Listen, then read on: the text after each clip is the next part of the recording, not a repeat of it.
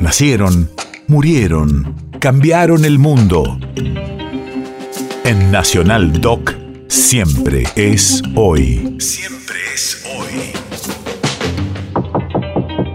2 de abril, 1987. Hace 35 años, en una misa en la capilla Estela Maris en Retiro, el vicario castrense José Miguel Medina habla ante los presentes y su homilía se convierte en una fuerte diatriba contra el gobierno de Raúl Alfonsín. Radio de la memoria. El hecho se produce en medio de las tensiones por las citaciones a los oficiales que han quedado encausados por violaciones a los derechos humanos y cuyas causas judiciales quedan comprendidas antes de los 60 días previos a la vigencia de la ley de punto final, sancionada a fines de 1986. Venimos hoy a honrar y recordar a quienes murieron por la patria en una lucha justificada en procura de la afirmación de nuestra soberanía. Tenemos que agradecer la democracia que vivimos, la libertad que disfrutamos y el esfuerzo que todos, de una o de otra manera, en los más distintos roles, en las más diversas situaciones, somos capaces de realizar para afianzar este tiempo argentino y entregar a nuestros hijos una patria que no se achique, como decía Monseñor.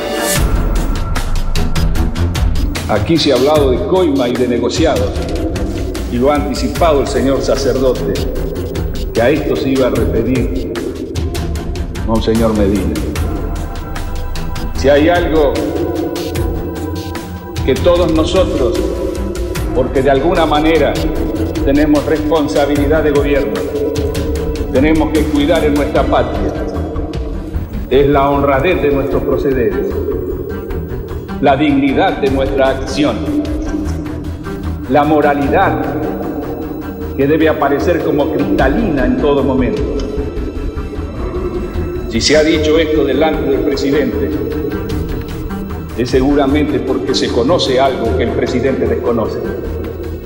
De modo que yo solicito también públicamente que si alguien de los presentes conoce de alguna coima o de algún negociado, haciendo honor a los hombres que murieron por la patria, haciendo honor a nuestras mejores tradiciones que aquí han sido señaladas, lo diga y lo manifieste concretamente. No hay nada que precie tanto el presidente de la, de la nación como la honradez en los procederes del gobierno.